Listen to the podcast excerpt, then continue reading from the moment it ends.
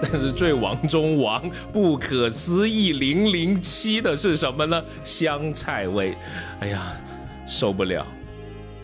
其实也是我们消费水平日益的增长的这个表现。然后我们对它价格从那个不在意到在意，可能以后再不在意，也是当时那个消费心态的一个非常好的这个折射。哎，大家好，欢迎来到最新一期的消费新知，我是 Neil。大家好，我是 Rene。哎，啤酒、饮料、矿泉水、花生、瓜子、八宝粥。早年间，如果你坐过火车啊，那这个经典的声音的烙印，相信你不会陌生。坚果炒货啊，在这段话里面就占了两个，足以凸显呢这个炒货消费在我们老百姓心中的地位。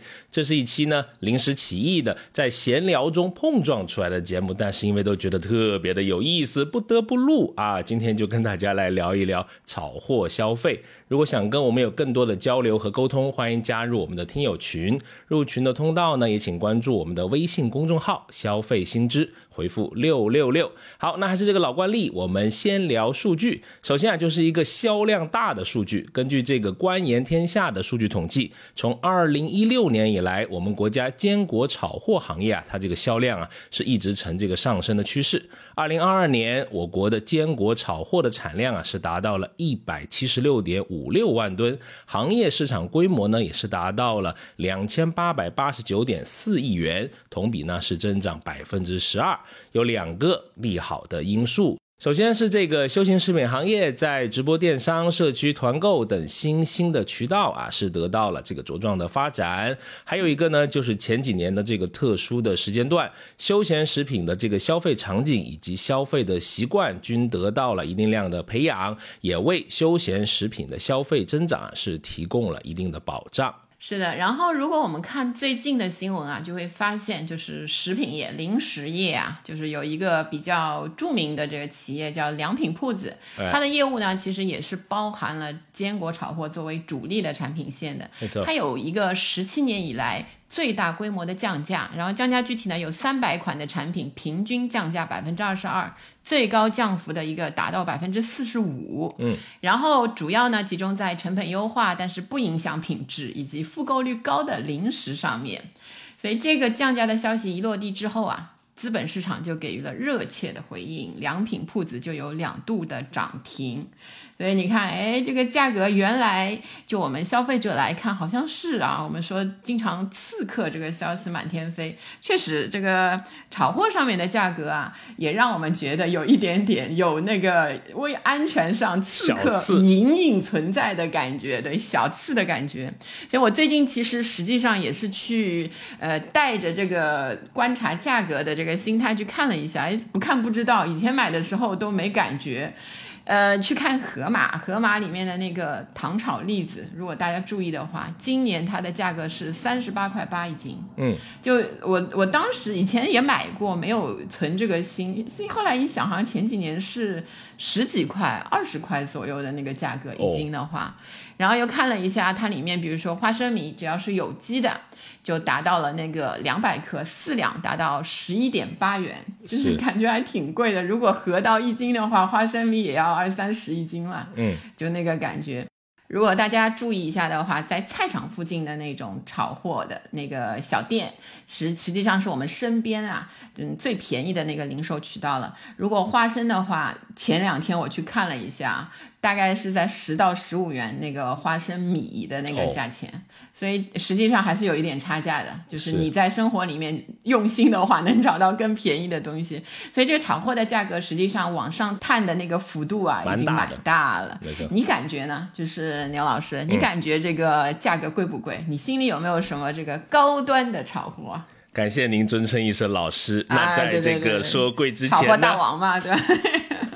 前面的旅客让一让啊，我们先说一个 定义。那这个呃，烘炒的食品啊，又称这个炒货，是以果蔬籽啊、果仁呐、坚果等为主要的原料，添加或者不添加辅料，经炒制和烘烤而成的食品。通常呢，就分为紫坚果和树坚果。什么是紫坚果呢？是长在这个地上的哦，不是，大家都长在地上，就是它长在地上。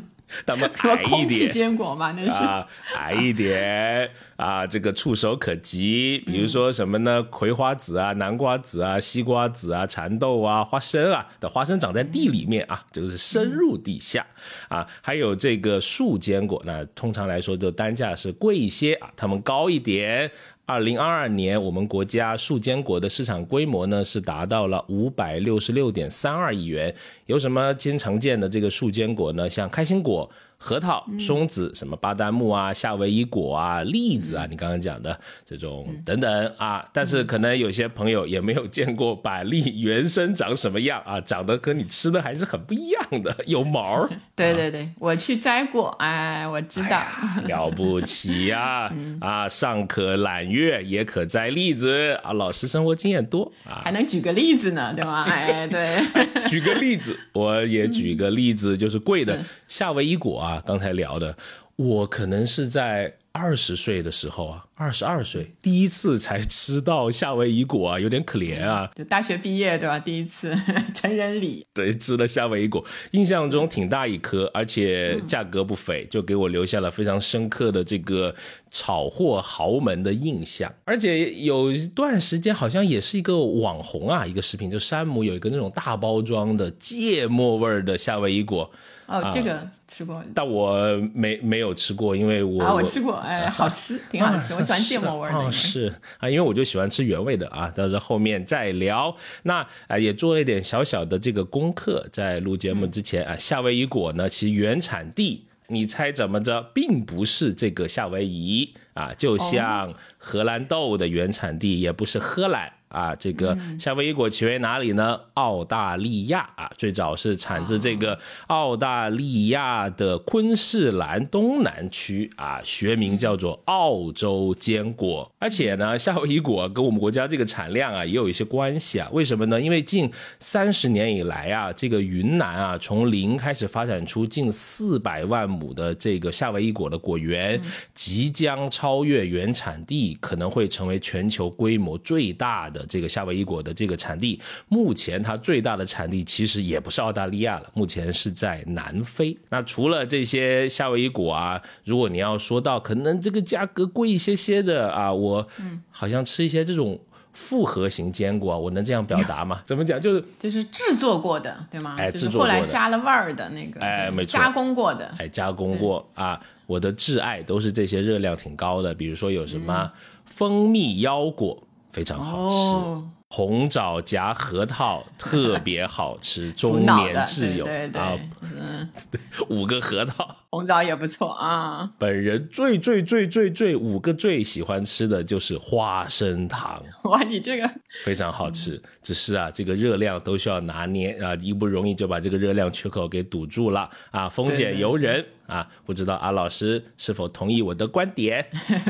阿老师觉得你有老师真是六边形的这个热量战士，这种什么蜂蜜加腰果、红枣加核桃、花生加糖啊，他刚才一边说一边还咽口水，真的咽了，真的好吃。对对，一说到就感觉有感觉了，是吧？没错。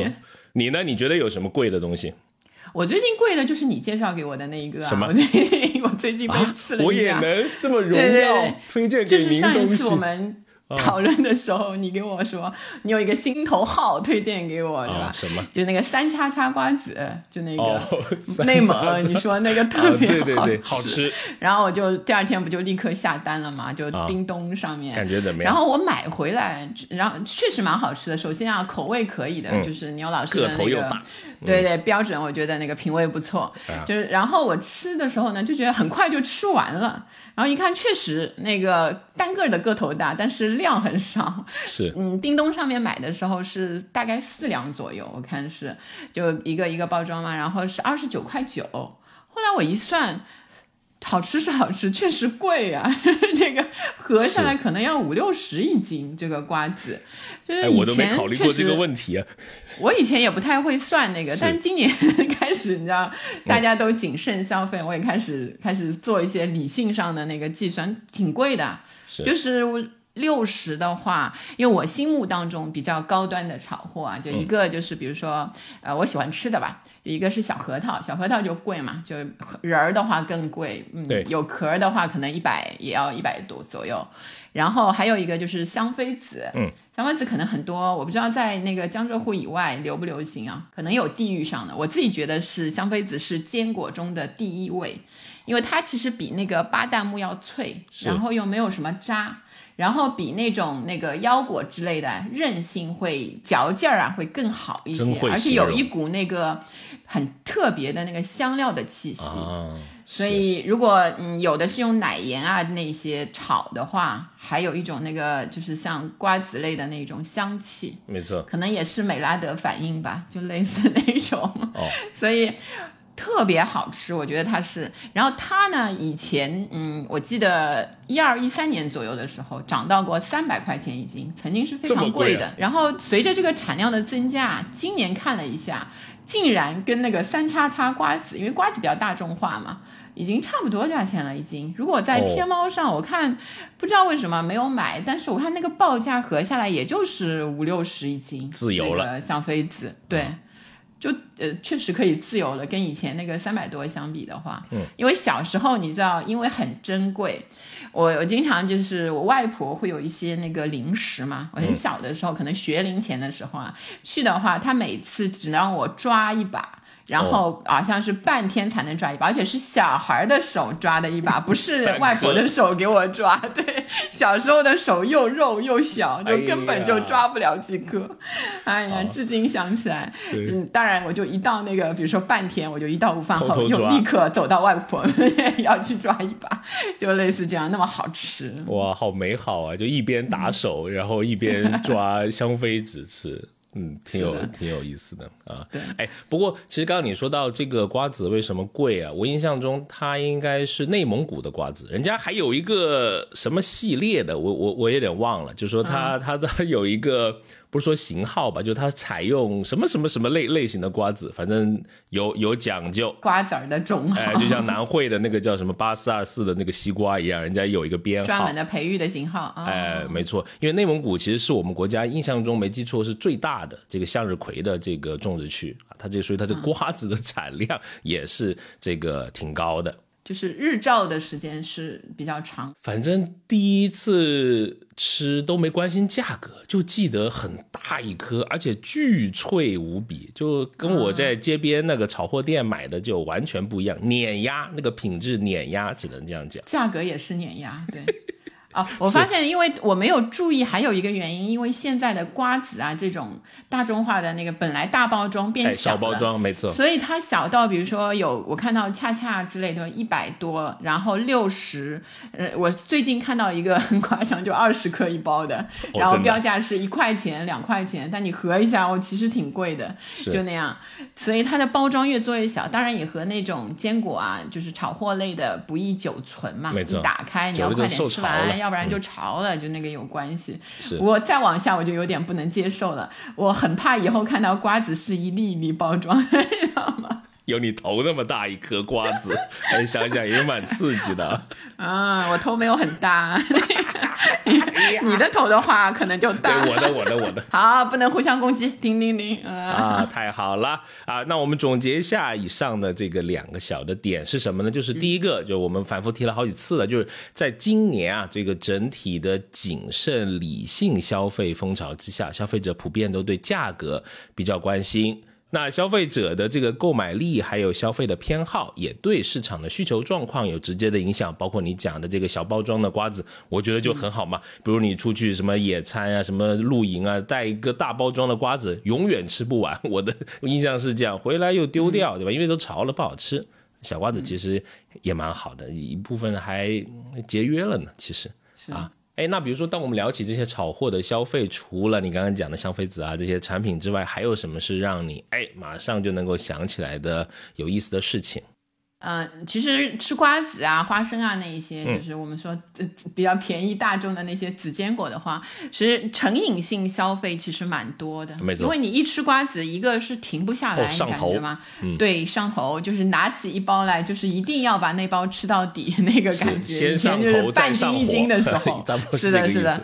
然后，嗯，因为这个成瘾性消费嘛，它让你吃的多，然后就跟你说这个瓜子，比如说比较不上火，对吧？哎水煮的后来都出来了那一种，就是让淡化这种成瘾性消费的感觉。但成瘾性消费确实在我们国人当中啊是很流行那个吃瓜子的，有一个小小的特征，就是瓜子牙。标志性的就是前面的门牙上面啊，有一个小小的 V 型的小缺口，是很多那个我们可能我们这一代还，我我看我我父母那一代啊，就是。是爷爷奶奶那一代也会有一点的，就是那那段时间可能大家吃这个确实比较上心啊，也比较持久。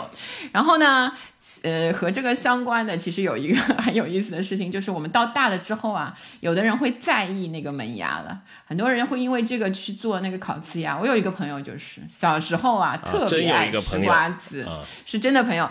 然后呢，他但是你知道烤瓷牙是要把牙磨尖了，然后弄上去吗？他又很怕弄那种，所以他就弄了前面两颗，就两颗，哦因为弄一颗太明显太白了，就是虽然会选你的那个颜色嘛明，白？然后问题是，他做了，就是前几年做的，嗯就是成年之后，可能二十多岁的时候，弄好了之后呢，又改不了这个成瘾性的那个吃瓜子的习惯，还是用那颗烤瓷牙在磕。结果前两年又有一次，就弄完之后，可能三四年就把那个烤瓷牙又磕掉了半颗。就你看这个运营消费，嗯。瓜子是不贵，但是烤瓷牙零零总总加起来都快上万了，就是然后不改掉这个习惯，他现在努力在练习，就是用旁边的牙齿哦。在嗑嗑那个瓜子，我不知道哎，旁边牙齿我应该磕不了瓜子，嗯很难，不习惯。但。嗯。只要有毅力，在，家这把那个。烤瓷牙的价格贴在冰箱上面，对，就是我我觉得他可能要这样子。然后你去观察，就是嗯、呃现在的年轻的演员啊，嗯你看那个屏幕上面，就是都做了那个牙齿，你都看不出是那个有有哦那个瓜子牙的那个痕迹了。但有一些有时候看啊，剧里面中年的演员，他可能那个也没有去弄那个烤瓷牙，比较哎那个自然的那一种，还是能看到哦，你就看到这个这个演员就是真的牙齿，因为他的那个瓜子牙还在。是就一个小 tips，好无聊的那一个。啊，你呢？你有什么就是好玩的事情？我可能比如说跟消费做生意有关，可能我能想到第一个的就是有一个叫做傻子瓜子啊，就是啊，小时候哎对、也听过，现在好像不太流行了，对吧？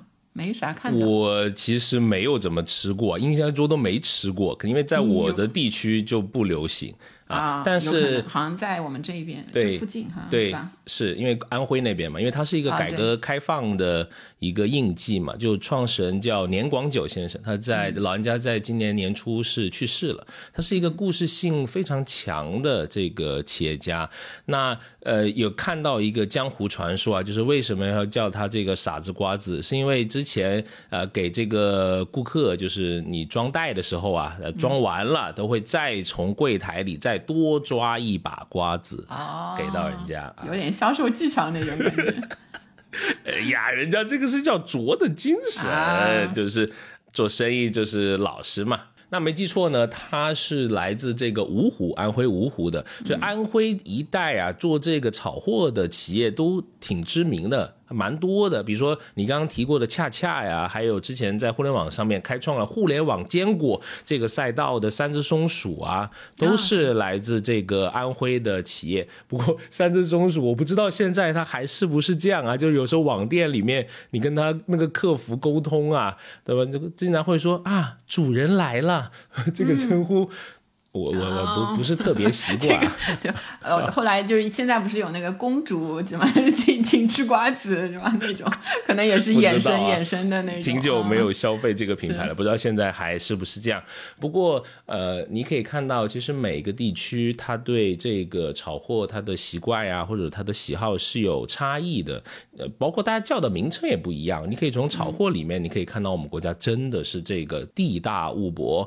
比如说，我是做这期节目，我才好奇去查，因为我妈妈特别喜欢吃一种红色的瓜子，我一直都不知道这个红色小小颗的、有点胖胖的小胖这种红瓜子，我都不知道它来自于哪里啊！我查了一下才知道，它是叫做打瓜的籽，有一种瓜叫打瓜，好可怜啊！这个瓜叫打瓜，哎，我怀疑我们这里是不是叫吊瓜子，小小的，不知道嗯红色的下啊鲜红的颜色，就过啊年一但不是鲜红的，不知道是它过年会会备一盘，就是蛮喜庆的。呃不过这个其实就是场景下的那个消费嘛，对吧？那个配过合来一盘，嗯，对我我我前面一段时间也有一个很场景的消费，非常特殊。你知道我在那个就前两年比较特殊的那个时期里面哦去网购过那个东航花生，就是哦。如因为我是从上海出发，坐飞机很多嘛，就经常一小包坐东一小包航，对，一小包一小包的那个。然后前两年都没有什么时候就机会坐飞机嘛，忽然很想念那个 飞机上的那个花生啊，所以就不知道，你就觉得在飞机上那个，一个是我那个耳朵确实嚼咀嚼之后对那个缓解外面航空的时候压力有帮助嘛，是一个很比较舒适的那个场景，然后确实也很怀念旅行的那个感觉，所以在家就网购了那个东航花生，然后我去搜的时候，我发现啊，喜欢吃那个飞机上的花生的。蛮多的。不。止不是不是对，不是小你不是小小的类别，对，我不孤单，好大的，里面都几千个评价，什么多好吃啊，什么什么，对对对对，它那个现在有好几种啊，就哦。有单花生的，还有什么那个坚各种坚果在一起的，反正基本上都春旺啊之类的那个牌子啊，你可以去看一下，啊 不知道正不正宗啊，只要是注意，我因为我一搜发现也挺多的，不知道那个产量是不是那么高。是，还要买个小推车吧？我看到那个闲鱼上面其实也有这种小推车卖。对对对，在你家那个八十八间房里面走来走去，特别有气势，还打个铃，对吧？那个头腿抬一下，腿抬一下，那个 今天的零食有香妃子和花生，你要哪一种呀？那就香妃子吧，贵吗？便宜的话可以要一点。实在。啊，那其实我们刚刚还讲到，不同地区它流行的这种炒货是不一样的，反映了我们国家的这个地区的差异、饮食文化的差异，是蛮妙的一件事情。那我们接下来可以聊聊这个地区的这种啊、差异，比如说在瓜子的口味上面，就还啊、挺多。是，我就记得我们一开始讨论这个问题的时候，我们两个还稍稍的统一了一下，啊先鸡同鸭讲了一下。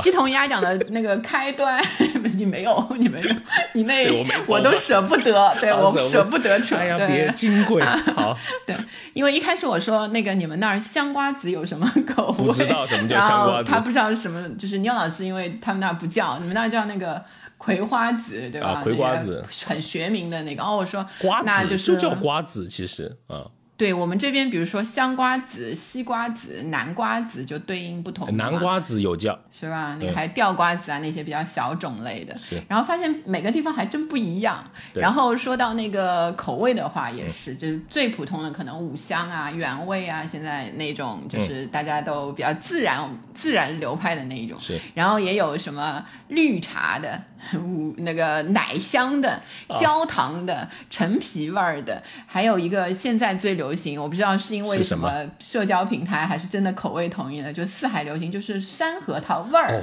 显贵嘛，山核桃味儿就不贵，但我觉得应该是其他的口味稍微贵一点，对，嗯添加剂。就是不知道，因为像不像绿茶、陈皮跟它们是不同类的，但是它出现在里面，就是感觉挺奇怪的，就腰果味儿的花生，就那种意思。听起来蛮好吃的。不过，因为我刚才已经表达过了，我是这个原味的原教旨主义者，其他口味对我来说都是异端啊。除了为了哦摸产品，我好奇去试一下，我大概率还是会选择这个原味的。就你刚才提到的那个，就是芥末味儿的那个腰果，哎，没错就是我觉，得那个芥末味加的非常恰到好处。然后还有就是比较奇葩的，我自己吃过，但是留下深刻印象，不想再吃了，就像藤椒味，嗯，就那种辣辣的，可能我自己不太能吃辣。鸭掌还还有那种啊，鸭掌还可以，瓜子就算了，鸭掌，牛肉也还可以。牛肉也还可以，没错，我甚至还看过那个黑鸭味儿的那个瓜子，嘎嘎味嘛。对对对，那个。但是最王中王、不可思议零零七的是什么呢？香菜味。哎呀，受不了！这个大杀四方，就我找了一下，真的有，还是炸的炸的那种。哎呦，受不了，太可怕了。我但我是喜欢香菜的，我无所谓啊，我可以买。前段时间必胜客还出了一个香菜味的披萨，我都惊为天人，绿油油的香菜，不买。惊为天人的好吃还是惊为天人的怕？我连看都不敢看。哎呀，这一句啊，不过我差不多能能理解你啊。是，下次我们去吃吧。谢谢你。啊，不过那种有口味的花呃那个瓜子啊，我是听过一个小故事，就我们人吃没没所谓啊。就那个如果家里有养仓鼠的话，要小心一点，尽量给它吃原来的那个原味儿的，没有什么添加剂的。因为有一些添加剂，那个对人体的那个量仓鼠体量太小了嘛。我是听一个养仓鼠的朋友，他的就是养仓鼠的朋友，就是他们的那个呃小的同号圈里面说，就是因为那个仓鼠吃了有。口味的那个瓜子就不行了，就可可能就是那个剂量过于大了，所以要小心，不要随手的就喂给那个小动物吃。嗯，当然我们不是说那个添加剂有问题，那个厂家不要那个过于敏感啊。当也能看到一些产品的这种进化，比如说，呃，之前可能有一些这种呃坚果是要呃你要把那个壳坚硬的外壳给弄掉的，对吧？比如说山核桃啊什么，有些是送你工具，有些是直接把你包出来了，但当当然包出来的那个价格啊会更贵了啊。还有阿老师喜欢吃的，他之前讲的什么奶枣啊、琥珀桃仁啊这种啊，就是反正直接可以吃啊加工过的，加工过了之后直接可以吃的，是的，没错。我印象很深刻，就我刚刚讲那个夏。为一果啊，有些会给你一把小钥匙，长得像小钥匙一样的，因为它只会在那个壳上面开一个缝嘛，然后你要进去一扭。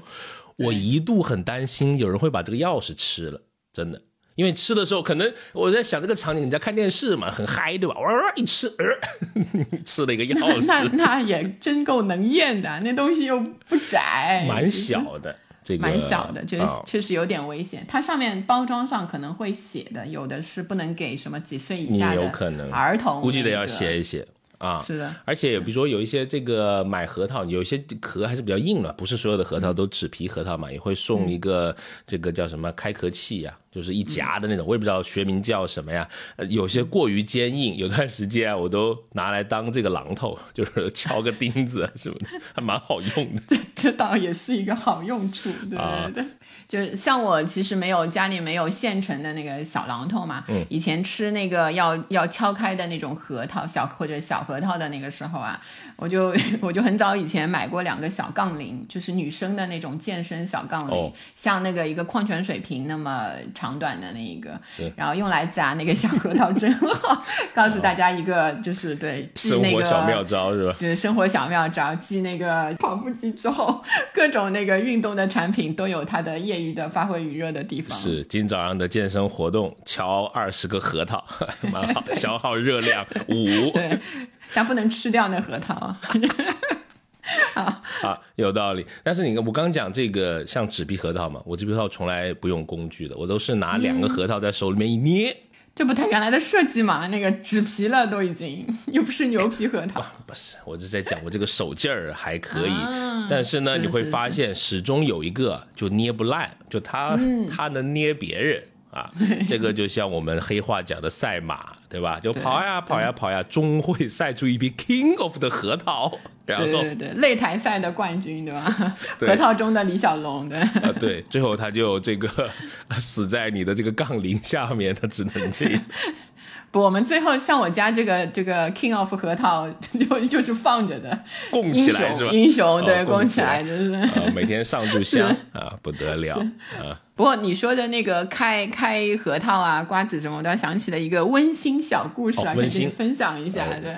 我有一个朋友，就是有一个两三岁的那个儿子，哦，然后有一天晚上挺感动的，因为孩子给他留了一小捧那个瓜子仁儿啊，就是剥好的瓜子仁儿啊，然后他就吃了，就是感觉有点潮潮的。然后吃完之后想起来，孩子还不会那种用手剥呢，对 对对，瓜子哪来的？嗯，是后来想想，但还是很温馨了。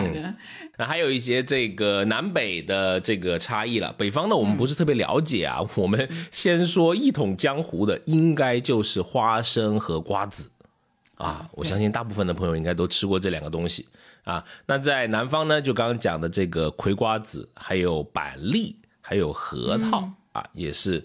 我觉得流行度是蛮够的，在北方里面呢，我就非常刻板印象。我了解的呢，我们两个聊过之后，发现就两个，一个是松子，一个是榛子，啊，其他就比较嗯比较贫乏。网上搜了一下，也没有找到特别好的这个答案。那也欢迎这个广大的听友啊，北方的听友可以补充啊，在你们那边什么比较流行啊？对，我就很喜欢，比如说去到一个那个地方啊，嗯，陌生的城市，对，去吃那边的特别的那个东西，或者带一点那个土特产回来的话，带一点那边特有的，对吧？是那个。嗯，往往就是家乡的口味，就等于那个在你另外一个地方买的话会有溢价嘛。对，所以从而且你会觉得从那个地方带回来的是最纯正的那个口味，而且把那个土特产吃的那个土特产带回来，我觉得是最好的，因为食物会消失嘛，就不然会占家里的地方，就是拿回来之后又能吃掉是最好的。然后嗯，现在我们也会发现，就是越来越多的这种社交媒体啊，这一些宣传啊。大家的口味对，好像都差不多了啊，没有那么分明的南北的那个口味了。可能炒货类的食品，它的这种它的产品的设计的口味啊，也是在与时俱进。但是到了一个季节的变化的时候，我们就会发现，其实季节性的需求也是那么的统一。不管就是南方可能进入那个寒冷的天气的机会比较少，但不管怎么样啊。入冬三件套的流行，就是在在各地都一样啊。烤红薯、糖葫芦和炒栗子，就是当代消费者的入冬三件套啊。烤红薯，阿老师的挚爱啊。阿老师这个人跟烤红薯根本就不能连接起来，但是他真的喜欢，我证明啊。对对对，我就喜欢吃这个，然后也当然是过节必备嘛，这些炒货类的。CBN Data 第一财经商业数据中心的数据显示呢，近五年线上坚果炒货类的礼盒销售表现有整体的增长，其中二零二二年年货节期间。坚果厂货礼盒对全年的销售贡献高达百分之八十，就八成都在那个时段是给给大家买走了。所以直到那个今天，就是现在是二零二三年的年底最后一个月啊，我们关于做了一个关于龙年春节的年货购买的预期研究，所以里面有一个数据，就是坚果类的零食购买的比例在人群里面还是百分之五十五会买。哎，是很多还是这种礼盒装了嘛，对吧？那更多的这个啊消息和数据啊，这些播报也可以啊关注一下我们可能会做的这个过年消费的这一期的新节目。当然了，哎，如果啊你这个有时间啊，也请你这个评论最近呀有没有在准备哪些过年的年货啊或者礼物啊？因为根据我们的研究显示呢，啊有这个几成的消费者啊已经在准备这个新年的礼物。了，在这个十二月初就应该有这个三成的消费者是在准备。当然，我们还发现第二个消费心态的呃关注的点是对营养的关注是有这个提高。另外一个呢，相对的对价格的预期啊，也跟以前有所不一样。比如说这个坚果炒货里面，当然是含有丰富的，比如说脂肪啊、蛋白质啊、乱七八糟这种很多东西了，对吧？是啊，说乱七八糟有点对不起他，是分呃这个什么。想不出更好的词了，反正就是多啊，多多样化，多样化，多彩，没没错，特别好啊，是这个健康类休闲食品的典型的这种代表。那呃，你有没有印象？大概在几年前，可能超过十年嘛，也许都没超过十年啊，突然有一天变成了每日坚果以后。对对，那个那个当时一出来还挺亮眼的那个概念，对吧？每天一小包那种。哎，是，大家可以就开始接受越来越贵的这种坚果。你别看它一袋可能七块钱、九块钱啊，但是其实量非常少，几颗 可能。甚至后面我还看到过这种混合包装的，就是这个干的这个坚果啊在一边，另外它不是还有湿的那种类似像果这种东东西嘛，对吧？它会分别打开，然后你还会摇一摇。因为他会讲啊，分别储藏呢是哎不同的这个储藏条件啊，这个让不同的东西它保持它的味道啊，最后摇一摇这个过程又很有仪式感，我就印象很深刻啊。好像是三只松鼠的，其实有段时间没有消费了啊，不知道。但是每日坚果的这种出现呢，就方便了携带嘛，对吧？然后快速的食用，特别是对于健身人群，都有是说，哎呦加餐嘛，对吧？三点到四点左右啊，下午的时候吃一包啊，这种的消费就变成一个啊常态了。对然后这里呢还有一个小 tips 要给大家，就是营养，对对对，营养方面的啊，营养权威专家的一个推荐啊，每日的坚果炒货食品的摄入量大概是在二十五到八十克啊。过多食用坚果，你要老师注意听一下，过多食用坚果不利于身体健康，会造成肥胖等问题。对，我的问题其实也不是那把坚果，应该可能是花生糖什么之类的。当然啊，如果你对二十五到八十克没什么感觉，大概就是一把坚果，一把。对就是，但是是小孩的手还是那个倪勇老师的手？杠一下。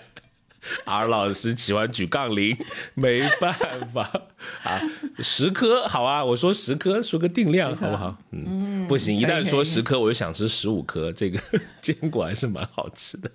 好，不管怎么样，这种产品的出现，它就让你的日常消费坚果变成更加的频繁。然后消费者当然对炒货价格的这个，尤其是上升啊，是蛮敏感的。是，所以一个就是，当然有时候他会适应，因为在比如说买那些礼盒类的时候啊，会自动提高一下心里的价格预期。比如说礼盒类的客单价会从一百到五百，就其实高于我们平时买炒货的那个单个的这个量的。然后尤其是在返乡过年族，你回老家过年的那批人群当中啊，对，比如说。瓜子礼盒，平时我我我刚才说 可能六十块钱一斤，哎，感觉挺贵的。那个礼盒可能近两百元，但拿着比如包装特别那个体面啊什么的，就觉得挺好的。是然后还有我看到这两年卖的挺红火的，有一种销售形式就叫综合装的那个炒货类的精。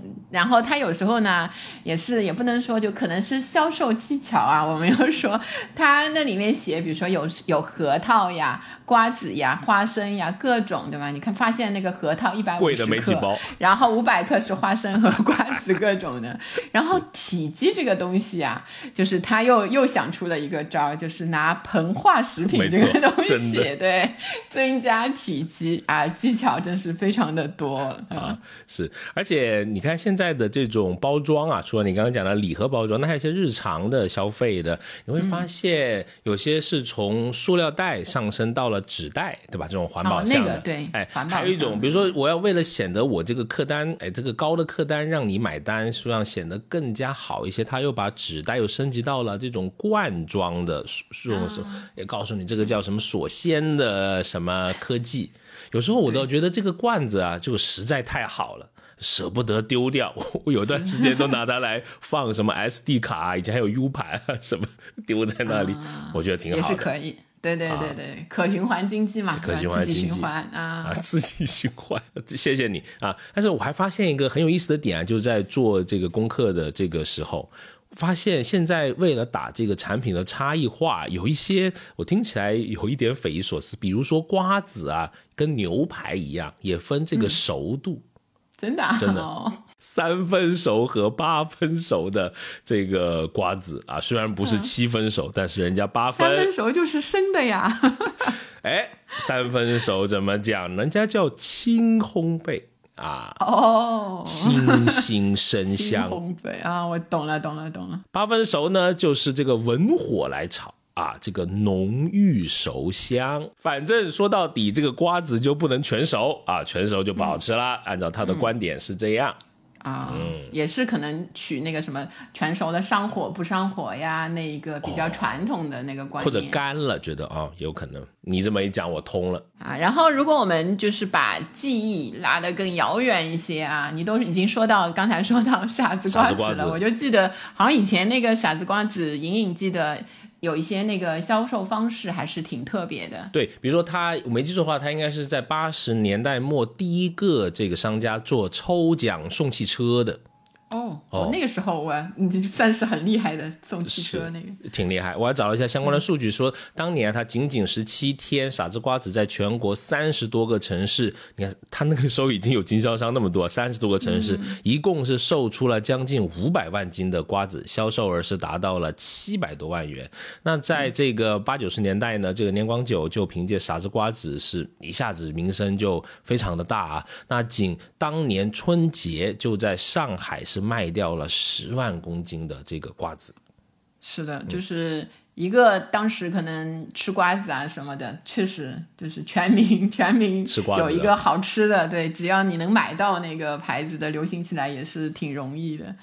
嗯，不过算一算你刚才报的那个那个金额跟那个重量啊，所以一斤的话，不知道是一公斤还是那个啊，就是也才一一块多一斤。你你那个你我没算啊，你脑子比较 快。现在已经啊五十多了啊，所以这个价格也是现在吃的是内蒙古的瓜子嘛，不一样，是是是弄过来也不容易。嗯，是的。然后我再说一个很有那个回忆下的，就是呃，每年的冬天，特别是比较寒冷的，其实这这段时间那个江浙沪这边已经很冷了，已经到零下了嘛。对，寒冷的冬夜，你在外面走，下班啊或者加班啊，然后街边飘来了一缕缕的，比如说糖炒栗子那种味道，呃，就立刻就会被它吸引过去买一点，就是也是这个气味营销，对吧？那个。哦，是，哎，我这有有一个我今年认识的一个好朋友，有一个这个营销案例很有意思，就是他做一个呃做这种礼品店的，那很很很棒的一个店啊，然后他就在外面，他有一段时间做了一个实验，呃，做这个糖炒栗子。啊，就像你说的这个气味营销嘛，就远远的就把这个顾客给吸引过来了。但是其实他店里面不是卖栗子的，是卖别的东西，也是很棒的江南的一些特产啊。然后呢，啊、就是你闻到了味，你想来买，对不对嘛？但在摊前不能结账，要到店里面结账啊，啊就进店啦，对吧？进店了就多了很多这个机会，顺便啊多买，对，多买一点儿。增加浏览和消费的机会。然后，如果就是再放早一点，就像我们小时候的那个可以放鞭炮的那段时间的哦春节啊，是。对，然后跟鞭炮就鞭炮壳儿，你通常就是春节有几天是不能清扫的嘛，然后没错。家里家外啊原来都不你们那也清这样，扫，哦 我们那也这样。对对，就家里也不清扫，尤其就是去那个那个时候都是去爷爷奶奶啊、外公外婆家啊，对，去乡下一些地方，然后很多很多那个就是家里的成员都在一块儿，就瓜子壳啊，就瓜子皮儿在一起壳啊，都铺满了地上。有一个晚上，就早上起来的时候，然后家的外面就全是那个鞭炮的壳，是鞭炮放完了之后那个碎的，然后还有那种空气当中有一个焦焦的那个放完的小火药的那个味道，就感觉这个是我现在对年味儿小时候过年的那个真的年味儿的那个味道的你讲我鸡皮疙瘩起来了。我想到当时也不觉得脏啊，一点也不觉得脏，不知道为什么，对 就觉得。有很多，因为现在不能放了之后，很多人没有这个回忆了呀。是我们小时候还去那个捡炮仗，你知道吧？因为在厚 厚的这个红色的炮仗皮下面，经常有一些炮仗是没有被点燃的，我还被炸过手啊！这个如果还有机会去捡炮仗的朋友，就这个千万小心，果不要学，真是太危险了，非常危险。啊没有如果没有，不要不要做危险正的事。真的很危险。哈哈来来，隔空比老阶段结束，啊来讲点好新的。时下流行。那首先呢，歪一个楼啊！现在嗯讲到瓜子，脑海中第一个是瓜子二手车啊，不不知道大家 我我有一辆，我上一辆车好像就是在上面卖的，我不知道他现在生意怎么样啊啊！那当然你可以看到这个瓜子，这个作为坚果炒货的一个代表，它的流行度，对吧？连一个那个就卖二手车的行业都拿它来做一个自己的这个品牌的名称。是当然，你可以看到现在有一些时下呃流行的一种嗯新的一些方式了，比如说你可以在线下的渠道啊、你可以看到一些试吃了，或者是它也在模拟你儿时的一种回忆，像比如刚刚说糖炒栗子，它可能做现场的这种加工。当然了，它它未必是从生的煮到熟的啊，因为现在都有中央厨房或者这种的概念嘛，它可能会变成是先预制，然后在这个叫什么现场复热。其实不是从原材料开始啦，是一个半半成熟的半加工的那个产品。啊对，嗯，当然了，因为它这个缩短这个加工的这种呃时间嘛，那还有一部分刚我们讲的这种试吃，嗯，但是经历一段特殊时间之后，我现在是不太想去。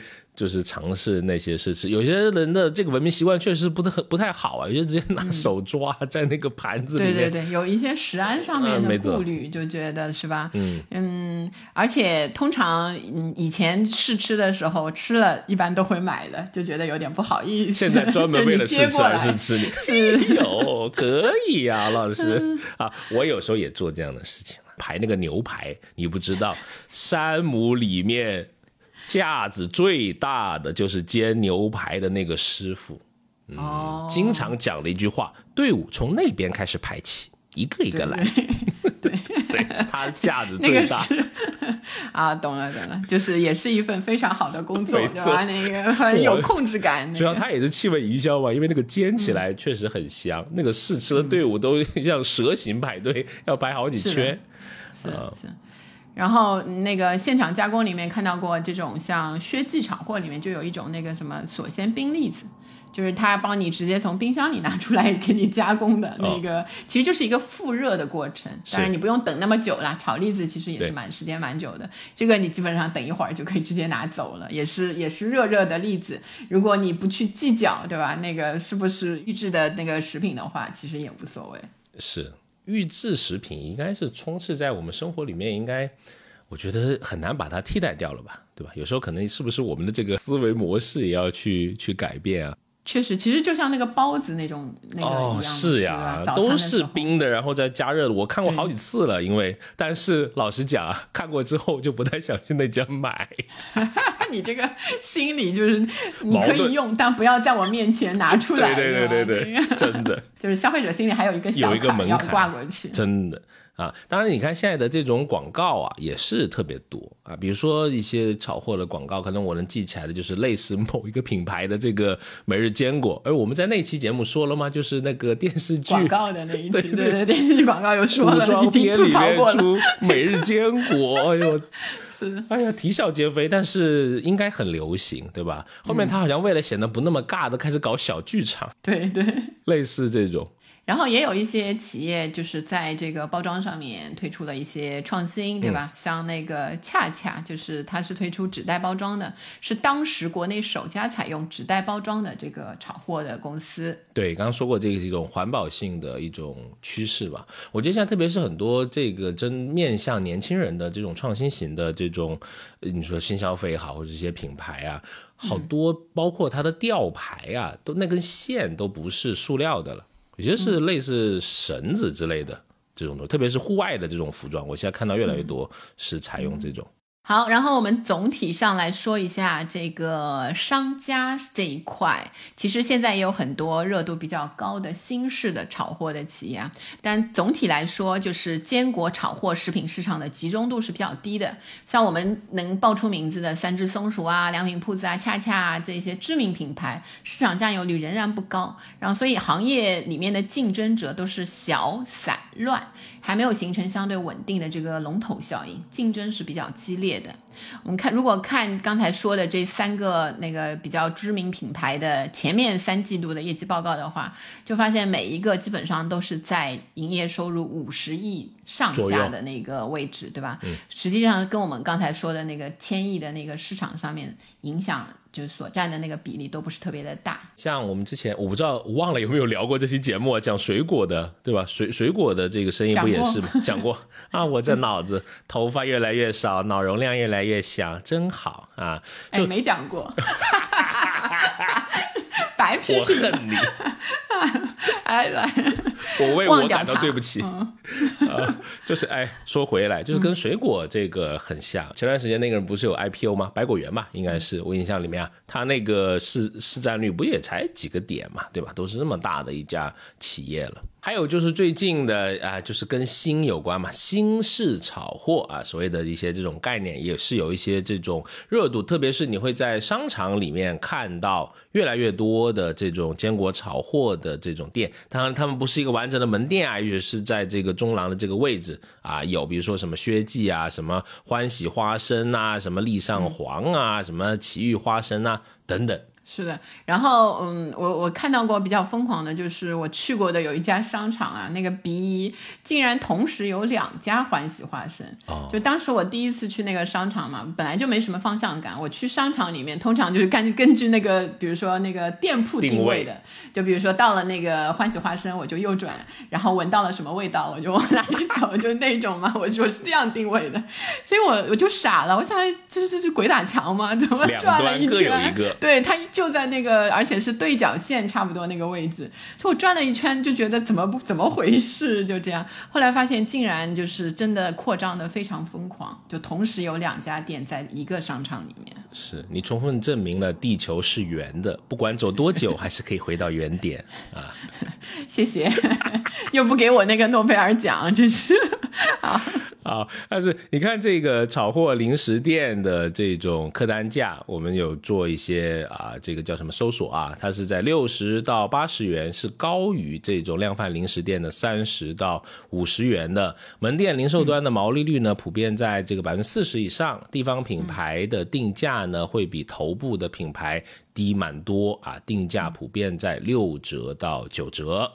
然后我看到就是呃网上的一些那个信息披露啊，比如说像薛记炒货，呃它的那个定价呢其实是浮动的。以我们原来的那个想法，连锁店好像在不同的城市应该是一样吗？其实不太一样。就如果说假设这个二线城市的定价是一个标准价，然后一线城市的定价会上浮百分之十到十五的，然后三线城市呢它的那个比例就是百分之零到百分之十，就最多可以下调百分之十。所以它在也就意味着你的城市的那个级别会高一些的话，买到的就会贵一些，是可以，因为它的租金啊那一些都会比较贵。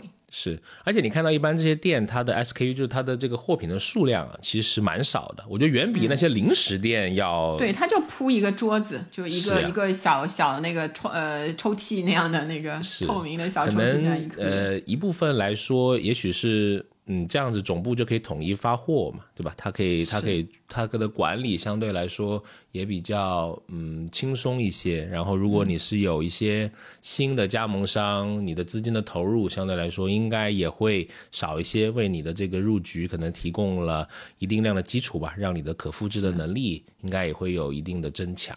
而且如果你去买过啊，你去摸过产品，你也能发现一些挺有趣的，它在呃这个销售上的一些策略或者是技巧。一般它不会一次给你装特别多的。就是会先装呃一一部分，然后还会询问你，哎要不要哎再来一点啊，是吧？比如可以向你推荐这个，其实特别好啊，也满足了现在大家一个是对热量的这种 小恐惧啊，一个就是对这个价格上面的一些这种叫什么考虑吧。对，我会比较喜欢这一种，因为我有时候就是这种散装的装的时候啊，有的尤其像阿姨给我装的时候啊，就一下子我要半斤，他会塌一下子九两，好不好？就问你，然后我有时候有点社恐，我又不好意思，我说给我弄掉一半，就是就拿走了，但是我下次可能就不去不去那个店了。就是那种感觉，但如果他这样比较客气的那个来的话，我觉得哎挺好的，我下次还去那一家。可能是小社恐的那个消费者会比较喜欢。但是我上次跟我家里人去买，这里买了半包，那个买了半包，七七八八加起来 也蛮多，就半包。那不是正合你意吗？那。哎呀，喜欢吃是好事儿，能吃是福啊！能吃是福，对，食极不肥，就 是能吃是福，是最好的啊！听不懂。好，总结一下，好老师，我们总结一下。呃，所以我们今天也是呃比较轻松的聊了一下，就是正好也是到了那个节日前夕了，很快我们就要切进这个节日的这个情绪的模式了，对吧？大家也都轻松一点。呃，像炒货这样的我们日常的零食类的产品，当然它的这个升级出现在我们手里的，从比较便宜的那一些瓜子类啊，然后升级到一些我们说树坚果，就那些类别的进口的一些。这个坚果都出现了，其实也是我们消费水平日益的增长的这个表现。然后我们对它价格从那个不在意到在意，可能以后再不在意，也是当时那个消费心态的一个非常好的这个折射。总之就是坚果有营养，但是量上面要控制，对吧？那个我们互相勉励，互相提醒。互相勉励。是，嗯，花生糖还是非常好吃的，真的，是的摸着良心讲。好，那这一期呢，我们就差不多这里。这一期节目的放出来啊，我们这个掐指算了一下，很有可能就是在二零二三年的年底。最后的一个周五，哎，非常不舍，二零二三这么快就过去了，都要来到一个非常科幻的，叫做二零二四的这个年代。了不起啊！我们又这个过了一年，祝大家在新的一年里面呢，啊，也可以继续的开心的这种听听播客啊，学点这种小知识啊，也特别的希望你在新的一年可以平安喜乐，一切顺心。好，祝大家新年快乐。嗯，好，那本期节目就到这里。如果想跟我们有更多的这个交流和沟通，欢迎加入我们的听友群。入群的通道呢，也请关注我们的微信公众号“消费新知”，回复六六六。当然非常开心，如果你在二零二四年继续订阅关注我们这个播客“消费新知”，每一期跟你聊消费的新数据、新趋势，以及我们在消费者行为研究中的一些观察。当然，如果你觉得我们节目还可以，欢迎分享给你的三五五。好友，这将会是对我们非常非常重要的支持。好，那就期待在二零二四继续与你在空中相遇。拜拜，拜拜。学而时习之，不亦说乎？下回见。